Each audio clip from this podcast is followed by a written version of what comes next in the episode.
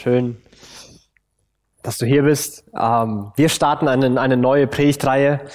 Das Thema ist Ehe und ich glaube, das ist vielleicht eins der heißesten Themen, heikelsten Themen, die wir anpacken können, aber auch wahrscheinlich eins der wichtigsten Themen, über die wir reden können. Und wir sind uns durchaus bewusst, ähm, und ich bin mir bewusst, dass ähm, jeder von uns eine ganz andere Geschichte hat und eine ganz andere Erfahrung hat dass es für manche wirklich eine, eine, eine Vorfreude und eine Sehnsucht und eine Erfüllung gerade bedeutet. Und wir freuen uns damit. Und dass es für manche gerade Enttäuschung, unerfüllte Sehnsüchte, Schmerz und Leid bedeutet. Und wir wollen dem auch zusammen uns stellen und gemeinsam uns trösten und, und trauern. Und wir versuchen in dieser, in dieser Reihe ähm, ehrlich zu sein. Ehrlich das darzustellen, was wir glauben, aber was auch die, was wir auch in der Realität erleben und wie Gott in all dem für uns eine, eine Rolle spielt. Und wir wollen heute beginnen so ein bisschen mit der ganz theoretischen Grundlage.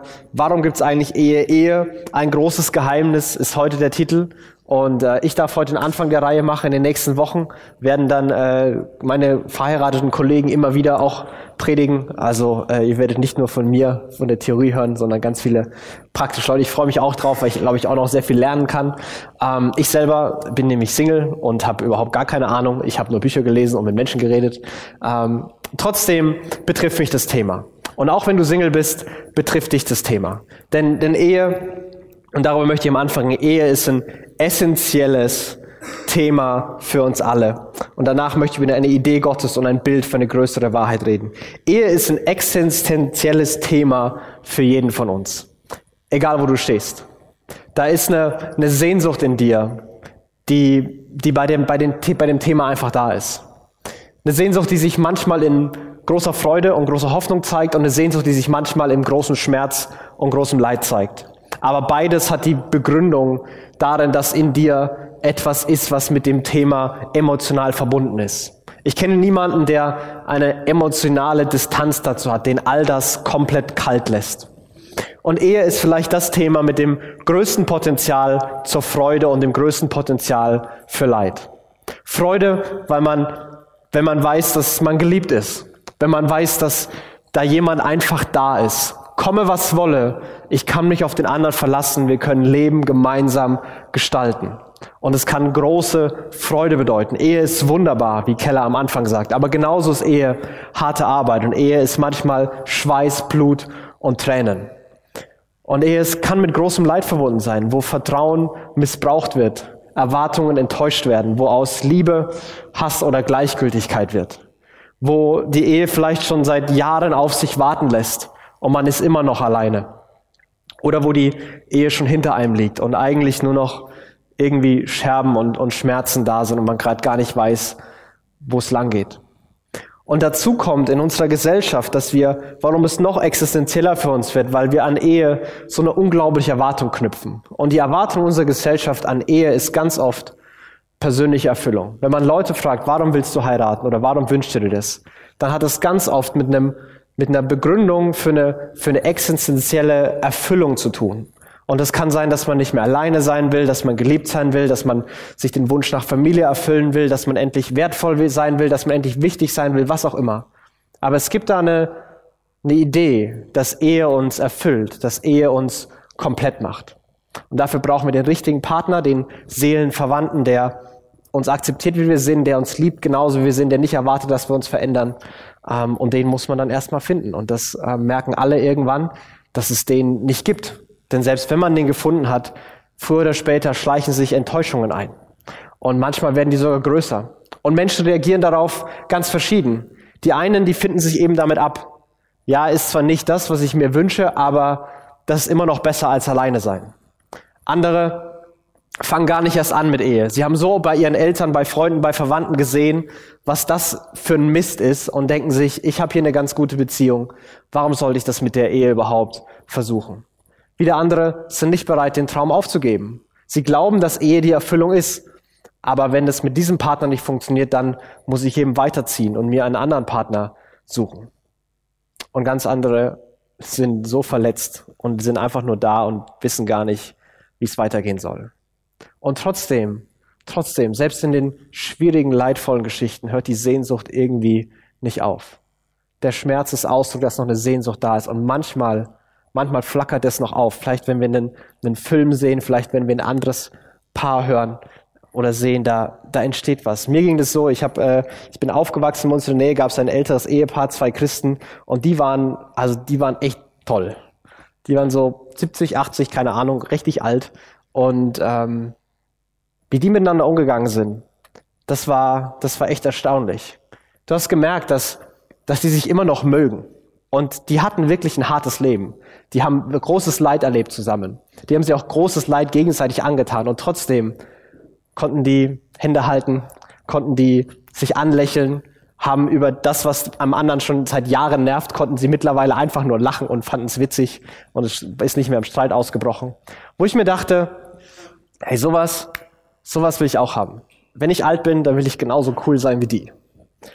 Und da ist eine Sehnsucht in uns. Und diese Sehnsucht, glaube ich, ist in jedem von uns. Diese Sehnsucht hört auch nicht auf, weil wir glauben, dass Gott diese Sehnsucht in jeden von uns hineingelegt hat. Wir glauben als Christen, dass Ehe eine Idee Gottes ist.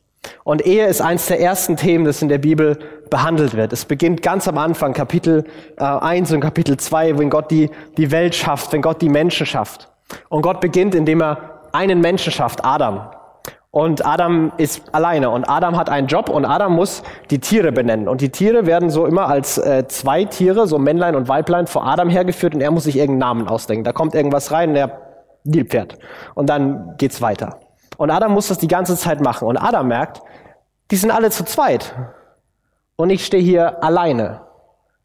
Und Gott fällt es auch auf. Und irgendwann ist es nicht Adam, sondern Gott, der sagt, ey, es ist nicht gut, dass, dass Adam alleine ist. Ich will ihm ein, ich will jemanden machen, der, der mit ihm korrespondiert, der zu ihm passt. Und genau diesen Text möchte ich uns kurz vorlesen. Der steht in 1. Mose 2, sind die Verse 21 bis 25. Ähm, Gott fällt auf, dass es nicht gut ist. Dann heißt es, da versetzt Gott, der Herr, den Menschen einen tiefen Schlaf. Er nahm eine seiner Rippen heraus und füllte die Stelle mit Fleisch. Aus der Rippe machte er eine Frau und brachte sie zu dem Menschen. Der freute sich und rief, endlich, sie ist es, eine wie ich, sie gehört zu mir, denn von mir ist sie genommen. Deshalb verlässt ein Mann Vater und Mutter, um mit seiner Frau zu leben. Und die zwei sind dann eins mit Leib und Seele. Und die beiden waren nackt aber sie schämten sich nicht voreinander. Gott macht für Adam ähm, eine Frau. Und Gott bringt diese Frau zu Adam. Und die, die Formulierung hier, das Bild hier ist wie eine, eine Hochzeitszeremonie, eine, eine Trauung. Gott ist der, der, der, der, wie der Vater, der sie, der sie zum Altar bringt, der sie zu Adam bringt. Und Adam kann sein Glück kaum fassen. Endlich, da ist sie, jemand, der wie ich ist. Und äh, wenn man überlegt, dass seine Alternativen all die Viecher waren, die er vorher gesehen hat, dann ist er wirklich happy, dass es diese Frau geworden ist. Und dann ist Gott der, der eine, eine die Trauung durchführt, der sie als ein Ehepaar in einem, in einem Rahmen bindet, indem er diesen, diesen Vers sagt, der sich überall in der Bibel wiederfindet, wo er sagt, deshalb wird ein Mann Vater, Mutter verlassen um mit seiner Frau zu leben, um sich mit seiner Frau zu verbinden. Und die beiden werden eins sein mit Leib und Seele. Und dieses Einssein, diese Verbindung, die, die Idee im Hebräischen, die Idee in der Bibel ist nicht nur eine, eine körperliche Einheit, sondern eine, eine Vermischung von Seelen. Dass so wie die Körper sich ineinander vermischen, sich Seelen ineinander vermischen. Und dass es so eine Verschmelzung, so eine Verklebung miteinander geht, dass diese, dass das nicht mehr aufzulösen ist. Und jeder, der mal erlebt hat, wie, wie diese Verbindung wieder aufgelöst wurde, der weiß, wie schmerzhaft es ist. Der weiß, wie sehr das weh tut. Der weiß, dass es bei, bei dieser Trennung, bei, bei Scheidung, der weiß, dass es, dass es keine Gewinner gibt, sondern, sondern nur Verlierer. Aber die Idee ist, dass Gott Mensch zusammenbringt und uns so eng verbindet, dass sie eins sind. Und dann heißt es, die beiden schämten sich nicht voneinander. Und das war nicht nur, dass sie einfach mit ihrem Aussehen zufrieden waren, sondern die beiden wussten voneinander alles. Die beiden waren, wer sie wirklich waren. Sie mussten nichts verstecken, sie mussten nicht so tun, als ob. Und sie konnten einfach sein.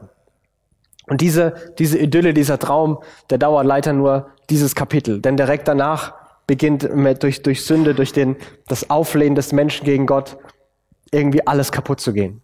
Und auf einmal ist Ehe zwar immer noch mit all den, mit all den Freuden verbunden, aber dazu kommt ganz viel Leid. Dazu kommt Misstrauen, dazu kommen Machtkämpfe, dazu kommt Schuld, dazu kommt Scham, dazu kommt Egoismus, dazu kommt den anderen ausnutzen für seinen eigenen Vorteil. Und dass sie schämen sich nicht wird, sie laufen voneinander weg, verstecken sich, machen sich Masken und versuchen, sich zu verbergen vom anderen und nicht mehr gekannt zu sein. Und trotzdem ist es so, dass Gott die, die Idee der Ehe nicht zurückzieht.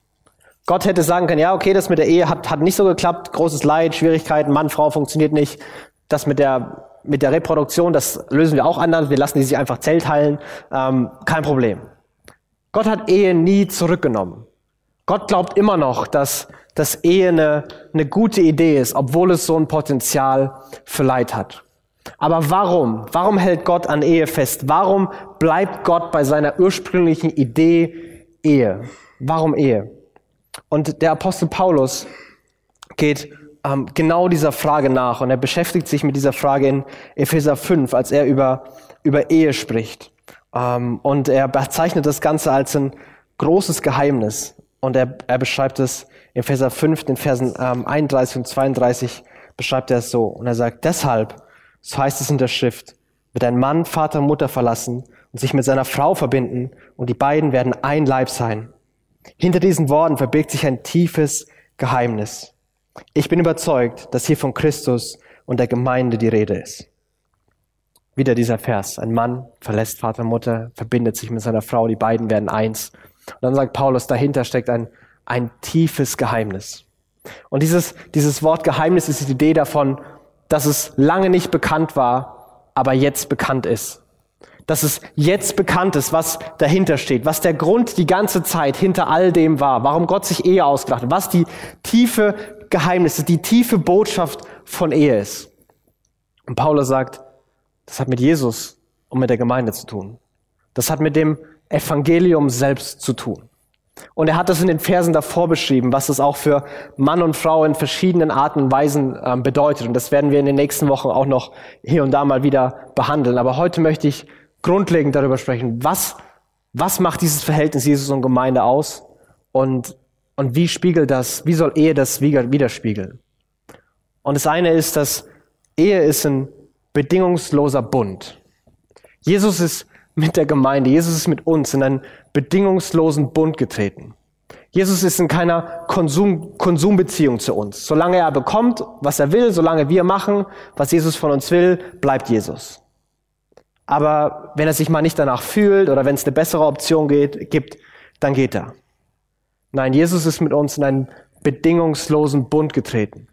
Und Ehe soll das widerspiegeln, dass Gott mit den Menschen in einen bedingungslosen Bund tritt. Dass es auf einem Versprechen aufgebaut ist, dem Versprechen, einander zu lieben, egal ob man sich gerade danach fühlt und auch ganz egal, ob es der andere gerade verdient hat. Nein, man hat versprochen, den anderen zu lieben. Und den anderen, genau dieser Fokus ist der, der zweite Schlüssel darum. Paulus beginnt diesen Abschnitt im Epheserbrief damit, dass er sagt, ordnet euch einander unter. Und ordnet euch einander unter ist, ist anders formuliert für, es geht um den anderen.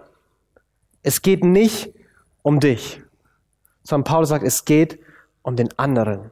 Es geht darum, sein Leben liebevoll für den anderen hinzugeben dem anderen zu fördern, zu helfen, zu ermutigen, weiterzubringen, seine Freude in der Freude des anderen zu finden.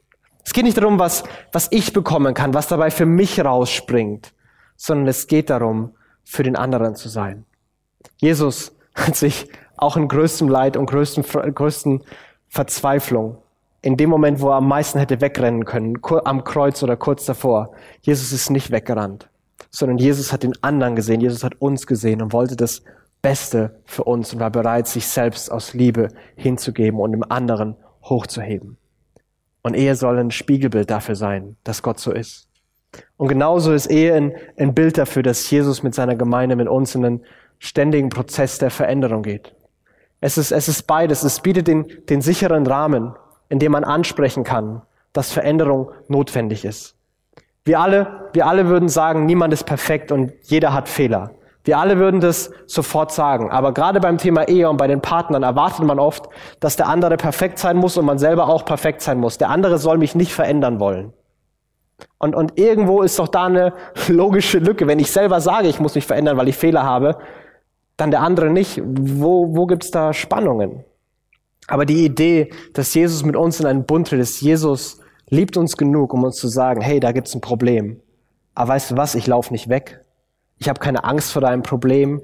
Mir ist das nicht zu viel. Ich lasse dich nicht damit alleine, sondern deine Probleme werden meine Probleme. Und wir begeben uns gemeinsam in einen Prozess der Veränderung, der von einem Rahmen getragen ist und von liebevoller Selbsthingabe wieder und wieder und wieder und wieder erneuert wird. Und das große Geheimnis, sagt Paulus, ist, dass, dass die Ehe genau das widerspiegeln soll. Warum gibt es Ehe? Um ein Spiegelbild dafür zu sein, dass Jesus mit uns in einen bedingungslosen Bund tritt, dass Jesus sich selbst aus Liebe hingibt und in den Prozess der Veränderung tritt. Das ist die biblische Begründung. Warum, warum will Gott Ehe? Und die Antwort ist deswegen. Und das ist eine, das ist eine grundlegend andere Antwort als, als wir sie oft geben. Das ist eine grundlegende andere, andere Antwort, als sie in unserer Gesellschaft oft gedacht wird. Und, und weil es so grundlegend anders ist, hat es auch ganz, ganz, ganz praktische Implikationen. Zum Beispiel beim, beim, beim Thema Partnerwahl.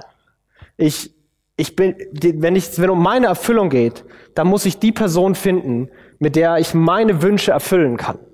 Jemand, der schon perfekt ist, jemand, der mich nicht verändern will, jemand, der all meinen Ansprüchen genügt und mit dem ich meine Träume verwirklichen kann. Der mir das geben kann, was ich brauche. Aber wenn, wenn es darum geht, wiederzuspiegeln, sich selbst hinzugeben, dann ist die Frage nicht mehr, wer kann mir meine Wünsche erfüllen, sondern für wen will ich mein Leben geben? Für wen will ich da sein? Wem will ich helfen? Wen will ich lieben? Mit wem will ich in diesen Prozess treten? Mit wem will ich mich gemeinsam verändern? Es geht nicht mehr um mich, sondern es geht um den anderen. Dann ist, dann ist Ehe und dann sind Beziehungen keine, keine Konsumbeziehungen mehr. Dann können sie raustreten aus dem ständigen Druck, immer wieder performen zu müssen und immer wieder Ehe auf Probe zu sein. Ich kann mich nie von meiner schlechten Seite zeigen. Ich darf nie ungeschminkt sein, sonst könnte es sein, dass mein, mein Partner unglücklich wird und sich zumindest überlegt, nach anderen umzu, umzusehen. Nein, dann ist, dann ist Ehe nicht darum, was kann ich haben und wenn ich nicht mehr bekomme, was ich will, dann schaue ich mich nach meinen Optionen um. Nein, dann geht es darum, ich habe es versprochen und ich bleibe. Und es ist mir, es ist mir egal, was, was außenrum passiert und, und ob der andere es gerade verdient hat. Ich habe es versprochen und, und wir bleiben. Und Ehe bekommt einen ganz neuen Charakter und in diesem, wir bleiben zusammen und wir laufen nicht vor Problemen weg.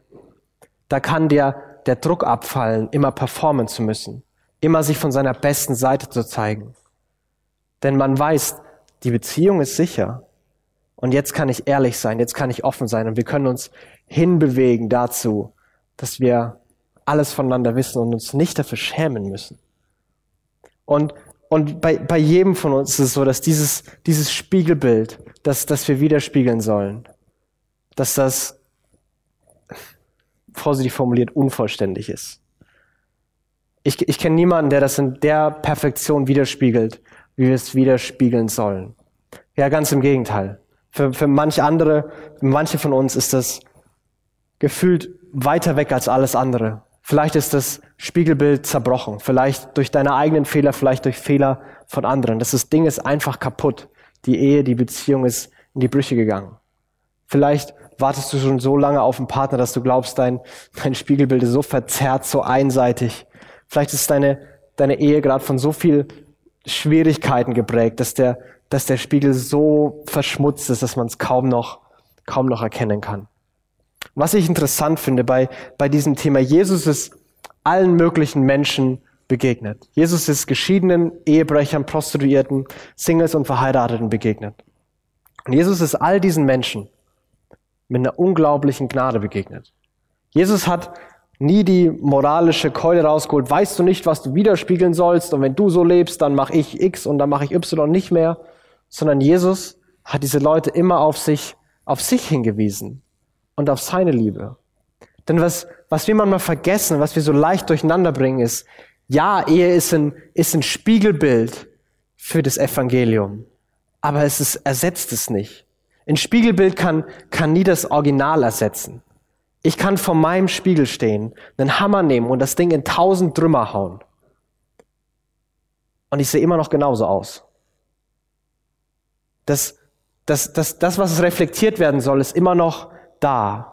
Das, das Evangelium, die, die Liebe Gottes, die, die steht immer noch, selbst wenn der Spiegel in Scherben liegt, selbst wenn der Spiegel verzerrt ist, selbst wenn der Spiegel schmutzig ist.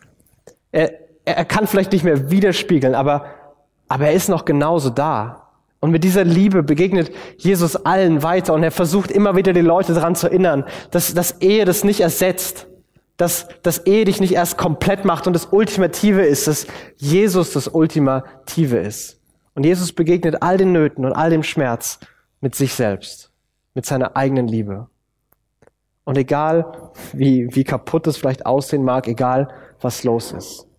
Jesus will, bevor wir uns mit irgendwelchen Fragen beschäftigen, mit irgendwelchen praktischen Konsequenzen beschäftigen, daran erinnern, dass unser Beziehungsstatus nicht unsere Identität definiert. Dass wir hier nicht Singles, Verheiratete und Geschiedene sind, sondern dass wir, wenn wir Christen sind, geliebte Kinder Gottes sind. Punkt. Und egal, wie viel du gerade glaubst, wiederzuspiegeln, egal, wie sehr du dich nach das sehnst oder nicht, das entscheidet alles nicht über deinen Status. Jesus hat die verschiedensten Menschen mit der gleichen Liebe behandelt. Denn die, die Selbsthingabe Jesu, die, die Liebe Jesus, dem Bund, mit den, in den Jesus mit uns tritt, der hängt nicht davon ab, wie wir in dem Thema le leben. Ja, bei dem Thema gibt es Riesenleid und großen Schmerz. Und das will ich überhaupt gar nicht kleinreden und so tun, als, als wäre das nichts. Das ist gewaltig. Aber ultimativ, ultimativ geht es um Jesus. Und Ehe kann Jesus nicht ersetzen, sondern Jesus kann uns mit einen Wert geben, eine Liebe geben, dass wir, dass wir Ehe und Beziehung neu leben können, dass wir Perspektiven neu sehen können. Und ähm, das ist schöne Theorie und die ist in der Praxis sehr, sehr schwer und wir werden gleich eine Geschichte, ähm, ein Lebenszeugnis hören, wo einiges davon irgendwie Praxis geworden ist. Aber bevor wir das machen, ähm, würde ich gern noch ein Gebet für, für uns alle sprechen. Ähm, Jesus, du, ähm, du siehst, wie wir hier sind und du siehst, dass wir vielleicht gerade denken, dass das ähm, schon wieder die gleichen Phrasen sind und dass das ähm, so leicht gesagt ist, dass, dass du uns liebst und dass äh, unsere Vergangenheit nicht unseren Wert definiert, dass unser Schmerz, unser Leid, unsere Sehnsucht, unser Versagen nicht, nicht keinen Einfluss darauf hat, dass du uns liebst. Und, und Jesus, wenn du diese, diese Gedanken, diese Wahrheit nicht in unsere Herzen fallen lässt, dann, dann, dann bleibt es eine leere Phrase. Dann, dann kann es uns sogar irgendwie weiter wegbringen von dir. Aber Jesus, das hast du gesagt und, und dafür stehen wir. Und du hast es Menschen wieder und wieder und wieder so gezeigt. Du bist Menschen mit dir selbst und deiner Liebe begegnet. Und Jesus, so beten wir, dass du der, der du der Lebendige bist, auch heute hier uns, egal wo wir gerade stehen, mit deiner Liebe neu begegnest, dass du uns glauben lässt, dass, dass deine Identität, dass unsere Identität von dir kommt, dass wir geliebt sind, egal was los ist, und dass wir als, als Geliebte uns all dem stellen und dass wir als Geliebte unser Single sein, unser, unsere Beziehungen, auch mit unserem Scheitern ganz neu umgehen können. Jesus, wir wir alle brauchen deine Gnade, wir alle brauchen deine Hilfe. Niemand von uns ähm, spiegelt dich wieder, wie wir sollten. Aber danke, dass du uns liebst und ich bete, dass wir deine Liebe ähm, neu verstehen und uns das den Mut gibt, uns, uns Fragen und Sehnsüchten ganz ehrlich zu stellen. Jesus, wir beten, dass wir das ähm, hier und heute und in den nächsten Wochen alle erleben können. Amen. Ähm, ich darf Christoph und Evodia nach vorne bitten. Ja, äh, das ist Christoph, das ist Evodia, für alle, die nicht äh, die beiden kennen. Die beiden sind seit Jahren hier bei uns. Die beiden machen auch äh, Ehevorbereitung für ähm, angehende und neue Paare. Und äh, ihr beide macht das auch unter anderem, weil ihr eine, eine spannende Geschichte habt. Ihr habt erlebt, dass Ehe ähm, Siege und Niederlagen sind. Ihr habt auch ähm, persönlich schwere Zeiten erlebt und ähm, könnt ihr uns einfach mal mit reinnehmen und erzählen, ähm, wie es alles so weit gekommen ist, wie eure Ehe angefangen hat und wo dann ähm, Schwierigkeiten gekommen sind. Ja, genau. Also wir sind äh, beide so richtig typische Gemeindekinder. Äh, Wodia wird gleich noch ein bisschen was dazu sagen. Ich bin auch in einer Familie groß geworden, die äh, seit Jahren und seit Generationen in eine Gemeinde ging, ähm, haben uns dann auf eine Freizeit kennengelernt, längere Kennenlernzeit, geheiratet und so weiter und so fort. Aber was äh, keiner gemerkt hat und wir auch nicht so richtig und auch im Nachhinein hat man uns immer gedacht, oh, ihr führt so eine tolle Ehe und ihr streitet euch ja nie und ihr seid so ein Vorbild, bla bla. Ähm, Stimmt alles nicht. Also gestritten haben wir tatsächlich nicht, aber ihr merkt gleich, dass es nicht so sonderlich toll war, dass wir es nicht getan haben. Ähm, aber genau, also von meiner Seite aus, ich bin in diese Ehe gegangen, weil das macht man ja halt und das ist ja auch eine tolle Frau und die heiratet man ja auch, aber unbewusst bin ich eigentlich als Konsument in diese Ehe reingegangen. Äh, Habe es selber nicht gemerkt, aber auch selber nicht gewusst, wie ich das hätte ändern können. Und so äh, ja, nahm die ganze Sache halt ihren Lauf. Genau, also ich habe schon mit 17 angefangen, Ehebücher zu lesen, habe mich schon immer für die Ehe interessiert. Das war schon immer so auch mein großer Traum. Und ähm, klar, war dann immer so, wann heirate ich endlich? Äh, auch so der, der Tag halt, die Hochzeit, das war für mich immer, boah, mal im Mittelpunkt stehen, mal geht's nur um mich. Und ähm, ja, das war für mich also ein sehr hohes Ideal, einfach die Ehe. Auch aus dem heraus, ähm, was ich halt im Nachhinein jetzt erst gemerkt habe, dass da einfach bei mir auch ähm, eine sehr große Sehnsucht nach ähm, Bestätigung war, nach Liebe, nach jemanden, der mich, der mich mag, der mich so nimmt, wie ich bin und für den ich einfach wertvoll bin. Ich komme aus einer Familie, also meine Eltern waren Missionare in Brasilien und später, als wir nach Deutschland wieder zurückgekommen sind, war mein Vater Pastor und es ging ganz häufig immer nur um die anderen. Also sobald ein Anruf kam, war mein Vater weg. Sobald irgendjemand an der Tür geklingelt hat, gab's lange Gespräche und das, was ich gerade gemacht habe mit meiner Mutter zusammen oder so, war plötzlich nicht mehr so wichtig. Und so, dass ich einfach ähm, ja eine sehr tiefe Sehnsucht danach hatte, wirklich wertvoll zu sein. Und dementsprechend habe ich viel auch in die Ehe investiert. Also wir hatten eine nach außen hin wirklich ganz tolle Ehe, weil ich natürlich alles dran gesetzt habe, dass es auch wirklich gut ist. Ich wusste ja, wie es funktioniert, habe ja genug Bücher gelesen. Äh, ich wusste, wie man einen Mann glücklich macht und was man sagen muss und was man tun muss. Ähm, habe aber das alles aus mir heraus gemacht. Jetzt nicht unbedingt aus einer Liebe, die übersprudelnd war, sondern eher, naja, damit ich eine gute Ehe führe, dafür kriege ich Anerkennung von den anderen und fühle mich halt wertvoll. Und auch wenn ich vieles für Christoph getan habe, war einfach, ja klar, ich habe für ihn gekocht, ich habe gemacht, ich habe sehr viele Dinge übernommen, die jetzt eigentlich nicht in meinem Verantwortungsbereich lagen. Wenn das Auto kaputt war, habe ich mich darum gekümmert, dass es repariert wurde, habe es zur Werkstatt gebracht oder habe mich, ähm, ja, als wir umziehen mussten, darum gekümmert, wo gibt's Wohnungen, was würde passen, was könnte ich machen. Und ähm, ja, bin eigentlich sehr viel über, über meine Leistung hinausgegangen, über meine Kräfte hinausgegangen, um etwas darzustellen, um etwas zu haben, um ja, einfach für mich das Gefühl zu haben, ich bin wertvoll. Ja, genau. Und das ging halt sechs Jahre gut. Naja, mehr oder weniger gut. Ne? Also ähm, es war halt so, dass sich bei Evodia halt wirklich Erschöpfungszustände einstellten. Ähm, ist auch ein äh, Ausschlag. Ich verschwätze äh, entweder rechts oder links, egal. Sehr deutlich sichtbar. Äh, hier um die Augenregion gab, ähm, wo dann letztendlich auch der Hautarzt sagte, naja, das sieht eher psychosomatisch aus, also psychisch ausgelöst durch Stress. Und wir haben uns halt gedacht, naja gut, mit zwei Kindern ähm, und so weiter, daran liegt es halt vielleicht und so weiter und so fort. Ähm, aber letztendlich ist es halt diese Show, ja, sechs Jahre lang irgendwie über die Bühne gelaufen, aber halt nach sechs Jahren ging es halt nicht mehr bei Evodia. Ähm, und ich bei mir allerdings auch nicht. Also ich merkte auch so, irgendwas stimmt hier nicht, irgendwas klappt nicht. Ich komme nach Hause, merke einen riesigen Erwartungsdruck, der nie öffentlich, also nie ausgeäußert wurde. Also deswegen konnten wir auch nicht streiten, weil wurde halt nie auch diese Sachen geäußert hat. Ähm, und ja, also ich kam nach Hause und habe mich gefragt, was mache ich eigentlich hier? Was ist meine Funktion? Ähm, ich bin ja der Mann, komme nach Hause, ja gut, ich bringe das Geld nach Hause, das war nicht wenig, wunderbar, konnten wir gut leben, aber das war es eigentlich auch schon, ja, dann mit dem iPad in die Ecke. Äh, weil was soll ich da machen? Ja, und dann ist eben so weit gelaufen, dass Evodia halt dann sehr, sehr fertig war, wirklich psychisch extrem angeschlagen. Ähm, und dann kam halt der Punkt, wo ich merkte, Mensch, Evodia muss irgendwie aus diesem Gefüge raus, auch mit den Kindern und so weiter. Wie kriegen wir das am einfachsten hin? Und ähm, dann kam er halt zu dem Schluss, dass Evodia halt erstmal äh, zu ihren Eltern geht, also zu meinen Schwiegereltern geht, mit den Kindern zusammen, ähm, um halt irgendwie eine Entlastung hinzubekommen. Genau, und das war eigentlich so der Punkt, wo ich halt anfing, viel über das Ganze nachzudenken, wo ich auch zu Gott gerannt bin und ähm, die Bibel gelesen habe, hatte ich vorher auch alles. Ich bin seit klein auf mit dem Glauben aufgewachsen. Also ich habe mich auch sonst immer an Gott gewendet, auch wenn ich fertig war oder so. Aber da war noch mal so, so ein ganz tiefer, wo ich wusste, in diesem Moment, es gibt einfach niemand anderen mehr, der mir helfen kann. Also von meinen Eltern habe ich nicht die Anerkennung bekommen, die ich irgendwie gebraucht habe oder gewollt habe. Ähm, in der Ehe hat es nicht so funktioniert. Also egal, was ich getan habe, ich habe trotzdem nicht das bekommen, was ich eigentlich wollte. Und es blieb letztendlich nur noch Gott. Und dann habe ich halt auch ähm, in der Bibel also sehr viel gelesen. Und das Interessante, die ersten Sachen, die ich gelesen habe, war Matthäus, wo Jesus sagt, ähm, du sollst dich nicht scheiden lassen.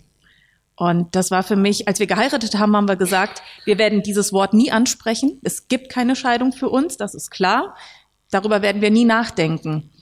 Aber wenn man in so einer Situation ist, man fängt an, darüber nachzudenken. Man, man ist einfach Mensch und man möchte den Weg des geringsten Widerstandes gehen und denkt, naja gut, dann lassen wir uns halt scheiden, das hat halt nicht funktioniert. Und Gott hat mir einfach ganz klar gesagt, beide Wege sind schwierig. Ob man sich scheiden lässt und dann mit zwei Kindern dasteht oder allein die Wunden, die zurückbleiben, wenn eben zwei wieder auseinandergerissen werden. Und der andere Weg ist auch schwierig, äh, mit dem Ganzen jetzt das alles aufzuarbeiten und klarzukommen. Und genau, das hat Gott eigentlich von Anfang an dann relativ schnell klargestellt. Trotzdem haben wir erstmal eine Weile nicht miteinander geredet. Also ich, als ich dann viel nachgedacht habe, was alles so gelaufen ist in unserer Ehe, habe ich Christoph natürlich sehr viele Vorwürfe gemacht. Ich habe ihn angerufen, habe ihn alles Mögliche an den Kopf geknallt, wovon er am Anfang also eher erschlagen war, weil er gar nicht wusste, wo das alles herkommt, weil ich das alles angestaut habe. Ich habe ja, wir haben nicht wirklich miteinander geredet. Wir haben nicht wirklich über die Gefühle geredet, über das, was dahinter stand. Wenn Christoph zu spät nach Hause kam, habe ich schon gesagt, warum kommst du nicht früher? Ich bin völlig fertig. Du kannst mir auch mal helfen. Aber ich habe nicht gesagt, was das mit mir macht. Wenn du zu spät nach Hause kommst, dann, ähm, dann fühle ich mich alleine gelassen. Also ich habe nicht darüber geredet, über meine Gefühle halt, was das mit mir macht, weil ich auch ja nicht so den Zugang dazu hatte. Genau, und da, wo ich das alles aufgearbeitet habe, wo ich gemerkt habe, was eigentlich so dahinter steckt, hinter den ganzen Sachen, konnte Gott auch anfangen, in meinem Leben zu wirken und ähm, ja, vieles zu verändern. Genau, also in dieser Zeit, das waren tatsächlich acht Monate Trennung. Ähm, das war eine harte Zeit auch für mich, ähm, generell erstmal zu merken, oh, ähm, das war wirklich nicht die gute Ehe, die du, dich, äh, die du geführt hast ähm, und sich auch selber mit seinen Paketen auseinanderzusetzen. Also im Rückblick würde ich sagen, sind wir beide halt mit einem Haufen Pakete in die Ehe gegangen. Jedes Ehepaar würde euch sagen, dass es schon so schwer genug ist, äh, zwei Sünder in eine Ehe zu packen ähm, und die sich dann gegenseitig wehtun ob sie es wollen oder nicht. Ähm, und dann kam bei uns halt, Evodia hat so ein bisschen erzählt, bei mir halt genauso Pakete dazu, ähm, dass ich sagen musste, ehrlich gesagt, habe ich nie gelernt, also auch durch meine Gemeinde nicht, was macht ein Mann eigentlich aus? Also in, in, in der Sinne, in dem Sinne auch eine Ehe führen zu können. Ähm, ich habe eine Menge mitbekommen, was so in der allgemeinen so klar ist, äh, wie Männer sich verhalten sollten. Und ganz so toll scheint das nicht zu sein, weil wir immerhin eine 50-prozentige Scheidungsquote in Deutschland haben. Also irgendwas fehlte da anscheinend. Und da sich halt reinzuknien und damit sich auseinanderzusetzen. Und da war mir diese Gemeinde hier eine Riesen, oder uns beiden eigentlich auch, eine Riesenhilfe. Also ähm, als klar war, als ihr wurde mir, ähm, ja, wie gesagt, die ganzen Mist mal einmal über den Kopf geschüttet hatte, habe ich ähm, Bodo, den damaligen leitenden Pastor, angerufen und halt jetzt erzählt, was los ist und so weiter. Und dann blieb er ganz cool am Telefon und sagte, ganz, also so wirklich völlig gefühlslos, was, aber mitleidend schon, aber eben sehr, sehr abgeklärt. Naja, also ganz ehrlich, ich kenne hier in der Gemeinde keine Ehe, die nicht irgendwie Beratung gebraucht hätte.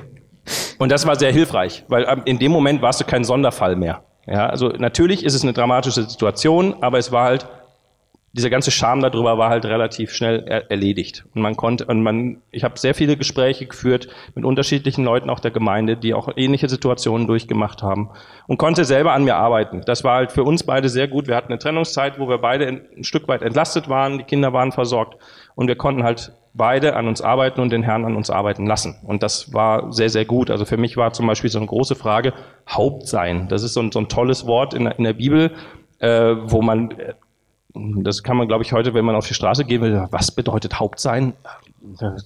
Keine Ahnung, tschüss. ähm, also wo, wo man ja, wo ich einfach sehr viel gelernt habe und auch immer diese Abgrenzung zwischen, okay, was ist ein Macho und was ist ein Haupt. Man hat ja manchmal so den alten Pater Familias da, so diesen, diesen alten äh, Familienvater, der dann da diktatorisch über seine Familie herrscht und seine Frau ist völlig fertig darüber, wie er mit ihr umgeht. Das wollte ich auch nicht. Und das so ein bisschen zu verstehen und dann nachher zu dem Punkt kommen, zum Beispiel, was für mich so ein Satz ist, den wir in der Ehevorbereitung sehr gerne sagen, das Haupt macht sich einen Kopf. Es hat Verantwortung für die Familie, aber eben in einer guten Art und Weise. Und ich glaube, da werden wir in der Predigtreihe jetzt noch drauf kommen. Aber das war für mich dann auch so ein, so ein großer, großer Punkt, ähm, wo wir es gemerkt haben, jeder so seine, seine Rolle zu finden.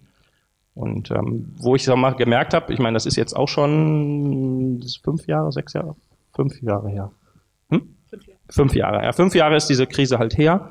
Aber vor einer Zeit war zum Beispiel, dann, wo wir gemerkt haben, okay, so langsam findet man so ein bisschen in seine Rollen rein, die für uns lebbar sind. Standen wir an der Ampel mit dem Auto nach der Arbeit, mir wurde, hat mich abgeholt und dann meinte wurde, ja, ich bräuchte eine Entscheidung. So, okay, gut. Ähm, ja, ich gebe dir mal kurz die Informationen dazu. Und dann erzählte sie mir was, was ich eigentlich hätte wissen müssen, wenn ich ein bisschen besser meiner Tochter zugehört hätte. Und dann meinte ich nur, Evodia, ich bin dir sehr dankbar, dass du mir das jetzt nicht als Vorwurf auf die Platte legst, ähm, weil das hätte ich theoretisch wissen können. Aber vielen Dank, dass du mir das sagst. Und sagt, ja, ich hatte auch nicht den Eindruck, dass du jetzt die Zeit dazu gehabt hättest. Dann konnten wir sehr schnell zu einem Schluss kommen. Und auch was wir gemerkt haben, ist, wir können halt viel mehr auch darüber reden, was jetzt eine bestimmte Sache, die ich zum Beispiel gemacht habe, mit die Vodia angestellt hat oder umgekehrt hat. In dem, in dem Prozess ähm, wieder aufeinander, aufeinander zuzukommen. Ihr meint, ihr seid jetzt äh, nicht getrennt, ihr sitzt nebeneinander und scheint euch zu mögen. Ähm, Ab und zu, ja. Ja, okay. Gut.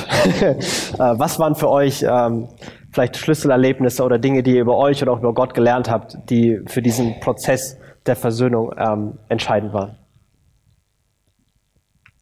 Also wie Christoph halt schon meinte, also jeder von uns hat eigentlich an sich selber gearbeitet. Also im Prinzip würde ich halt im Nachhinein sagen, wir hatten nicht wirklich ein Eheproblem, sondern jeder von uns hatte halt sein Päckchen, was er in die Ehe mitgebracht hat. Und ähm, dadurch, dass man halt 24 Stunden miteinander lebt und wenn dann halt noch Kinder dazukommen, steigt einfach der Stresslevel im Leben und oder ja in dem Miteinander halt. Und irgendwann kann halt nicht einfach wieder gehen. Oder wenn man mit einer Freundin, Freund irgendwie ein bisschen Stress hat, dann sieht man sich halt mal eine Woche nicht und dann ist es wieder in Ordnung. Dann, ne? Aber wenn man halt so nah aufeinander lebt, merkt man halt, dass es halt, ähm, ja, dass man unter diesem Druck ähm, auch eine gewisse Fassade nicht mehr aufrechterhalten kann.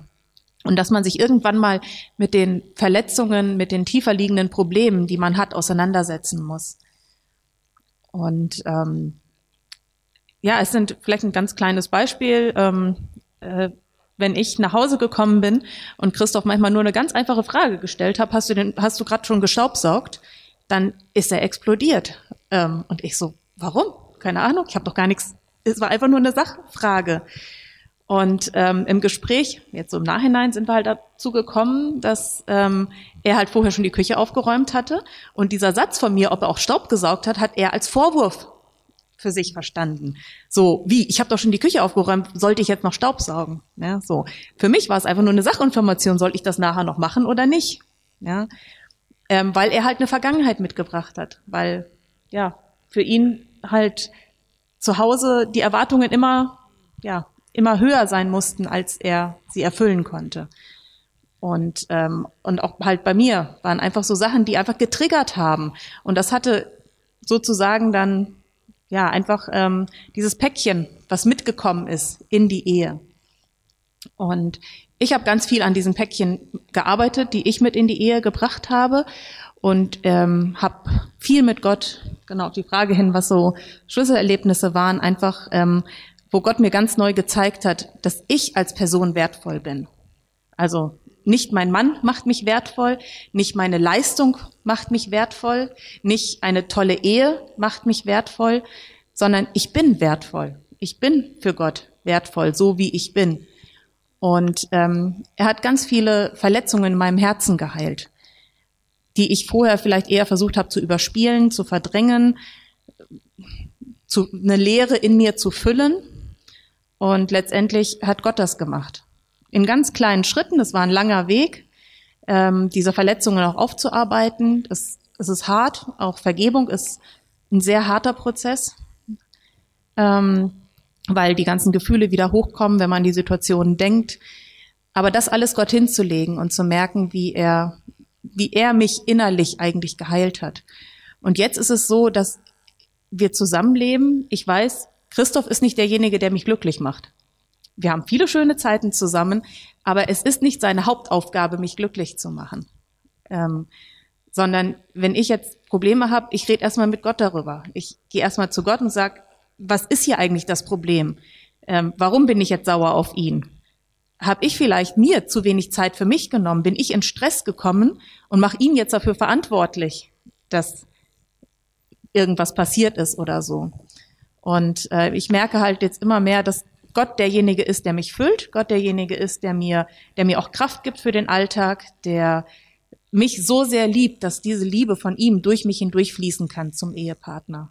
Und dadurch ergänzen wir uns halt. Also ich würde auch sagen, also ich könnte jetzt auch nicht ohne Christoph leben. Also, das, ähm, wir brauchen einander, wir ergänzen einander, aber er ist nicht die Grundlage dafür, dass ich, dass ich wertvoll bin.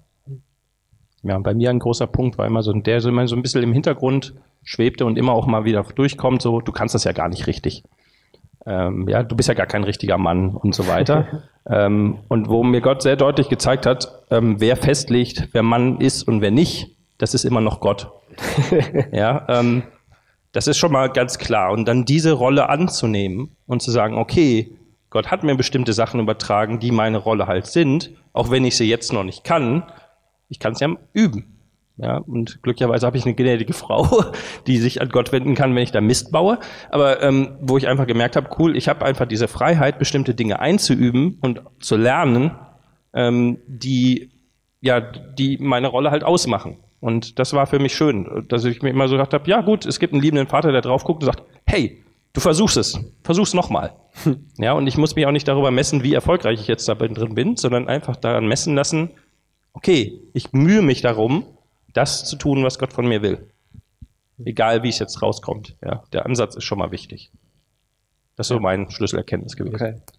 Ähm, vielleicht noch ähm, ein, zwei Fragen zum Ende. Was würde dir ähm, Paaren raten, die gerade ähm, irgendwie Schwierigkeiten haben, denen ihre Beziehung vielleicht in einer ähnlichen Situation ist oder sich darauf zubewegt? Hm. Ähm, genau, fangen wir vielleicht einen Schritt davor an, bei den Singles. Mhm. Ähm, was ich euch, die ihr noch nicht verheiratet seid oder vielleicht noch gar nicht in der Freundschaft seid, sehr empfehlen kann, ist halt sich wirklich zu überlegen, okay, wo sind meine Charaktermacken? Ihr müsst nicht ganz so aggressiv suchen, das nicht, bitte nicht.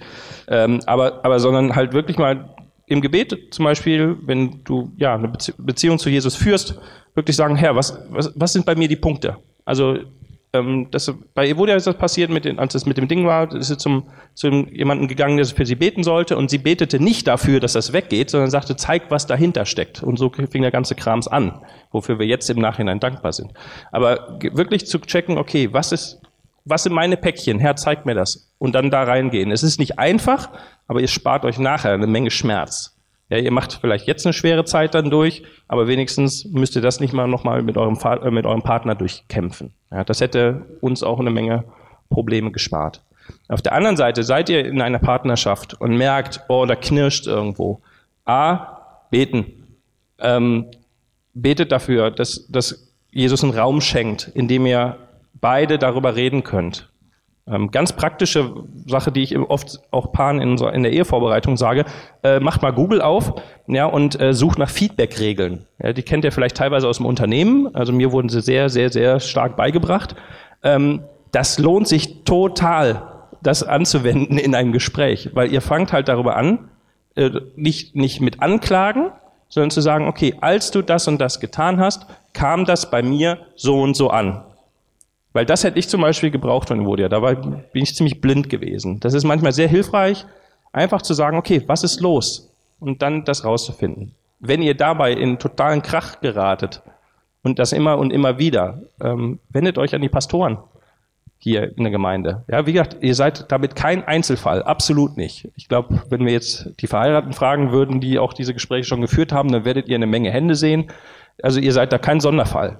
Ähm, und ja, wenn die gerade keine Zeit haben, wissen die von uns Ehepaaren, die halt diese Sachen durchlaufen sind und wir sind auch sehr offen, darüber zu reden und mit euch auch durch den Prozess durchzugehen. Das ist so eine ganz, ganz große Sache, die ich euch einfach sagen kann. Lasst euch nicht einreden, ihr seid jetzt ein ganz bestimmter Sonderfall und ihr seid ja ganz sündige Menschen und ihr seid ja ganz schlechte Menschen und ihr dürft auf keinen Fall was zeigen, weil dann geht die Fassade kaputt. Ja, wunderbar, dann geht sie kaputt, aber dann wird dahinter renoviert und das ist schön.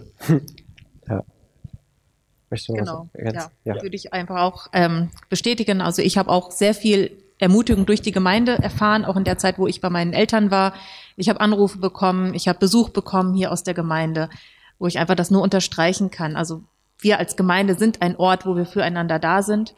Und ähm, ja, wenn Probleme da sind, einfach die Pastoren ansprechen, die wissen am besten, an wen sie vielleicht weitervermitteln, wenn sie selber gerade dicht sind oder selber ähm, mit euch Gespräche führen. Und wir sind alle nicht perfekt. Und das müssen wir halt auch, wir müssen auch voreinander keine Fassaden aufrechterhalten. Und was mir ganz wichtig ist, ist, ähm, Zeit heilt keine Wunden. Je mehr Zeit vergeht, desto schlimmer wird's eigentlich nur. Also wenn man merkt, man hat irgendwo Probleme oder man kommt nicht weiter, das Problem angehen und nicht auf später verschieben oder ja, das wird schon oder in der Regel nicht. Mhm. Und ähm, genau, Gott ist ein sehr gnädiger Gott und er möchte, dass unsere Herzen heil sind und dass wir das nicht mit irgendwas überdecken oder, oder vor anderen verstecken, sondern wirklich wirklich zu diesem liebenden Vater kommen und seine Liebe auch erfahren. Ähm, eine letzte Frage, die äh, war nicht abgesprochen, aber äh, was würde dir jemanden sagen, ähm, bei dem die Geschichte vielleicht, vielleicht kein Happy End geno genommen hat, wo nach der Trennungszeit dann tatsächlich die Trennung kam. Was würde dir jemand sagen? Ich würde halt sagen, dass wir nicht durch das definiert werden, was unsere Geschichte ausmacht. Das ist, ein, das ist eine Episode in, in meinem Leben, ähm, aber wir sehen das so häufig, wie Jesus mit den Menschen umgeht, die genau diese Schäden in ihrem Leben haben, böse gesagt, ja, wo, wo alle mit dem Finger drauf gezeigt haben. Ähm, der hat sich mit Huren auseinandergesetzt, der hat sich, sich mit, mit, Ehe, äh, mit, oder mit Ehebrecherinnen, das ist ja immer schwierig zu sagen, was da jetzt genau der Fall war, mit, mit Leuten mit kaputten Existenzen auseinandergesetzt. Wenn wir uns die Jünger angucken, die, keine Ahnung, jetzt immer einen heiligen Status haben, was das für Jungs waren, ähm, das, das ist ja der Punkt. Also es, es gibt einen Gegenspieler, der dann die ganze Zeit darauf rumpochen will. Guck mal, du kannst gar nicht zu Jesus kommen, weil das und das und das ist ja passiert und du warst ja so ein Versager und so weiter und so fort. Ich glaube, das Wichtige ist halt zu sagen, okay, ist das nur ein Ding, was mich noch tierisch belastet? Bestimmt das meine Beziehung zu Gott? Bestimmt das meine Beziehung zu Menschen? Dann da reinzugehen und zu sagen, okay, ich brauche da Hilfe, mich noch weiter damit auseinanderzusetzen. Und eben, ja, die, die Gnade ist genug, haben wir ja vorhin gesungen, ja. Also sich nicht darüber definieren lassen. Ja, das, das ist so unheimlich wichtig. Kämpfen, bis es nicht mehr geht in der Ehe, das ist schon unsere Meinung, dass wir sagen, da kämpfen, wie es nur geht. Aber es gehören immer zwei dazu. Und wenn einer davon nicht will, soll man machen und sich dann auf keinen Fall davon definieren lassen und sich dazu die Beziehung zu Gott kaputt machen lassen. Absolut. Genau, also das würde ich unterstreichen. Also wenn beide wollen, ist viel möglich. Es ist Heilung möglich, egal was vorgefallen ist. Aber wenn einer nicht will oder es halt nicht, ähm, ja, dann funktioniert hat, dann ist das so. Also es gibt nicht die eine Sünde, die schlimmer ist als die andere. Und ähm, ja, es gibt ja diesen Spruch, hinfallen, Krone richten, weitermachen, ähm, das einfach zu Gott bringen. Und ich denke, sich einfach viel Gespräch suchen, und zu wissen, man ist wertvoll vor Gott. Mhm. Egal, was für eine Geschichte man hat. Und Gott wird die Geschichte weiterschreiben mit einem. Wenn wir in die Bibel reingucken, gibt's so viel gescheiterte Persönlichkeiten und mit jeder hat Gott seine Geschichte gemacht. So dass ich denke, auch da wird Gott mhm. weiterführen und handeln. Finde ich sehr gut. äh, vielen Dank euch für eure, eure Ehrlichkeit, auch eure ehrlichen Einblicke, auch was der Glaube in all dem spielt. Ähm, danke auch für all den Dienst, den ihr tut, gerade Ehepaaren und jungen Leuten zu helfen. Äh, wir sind sehr dankbar. Ähm, ja, danke für eure Zeit.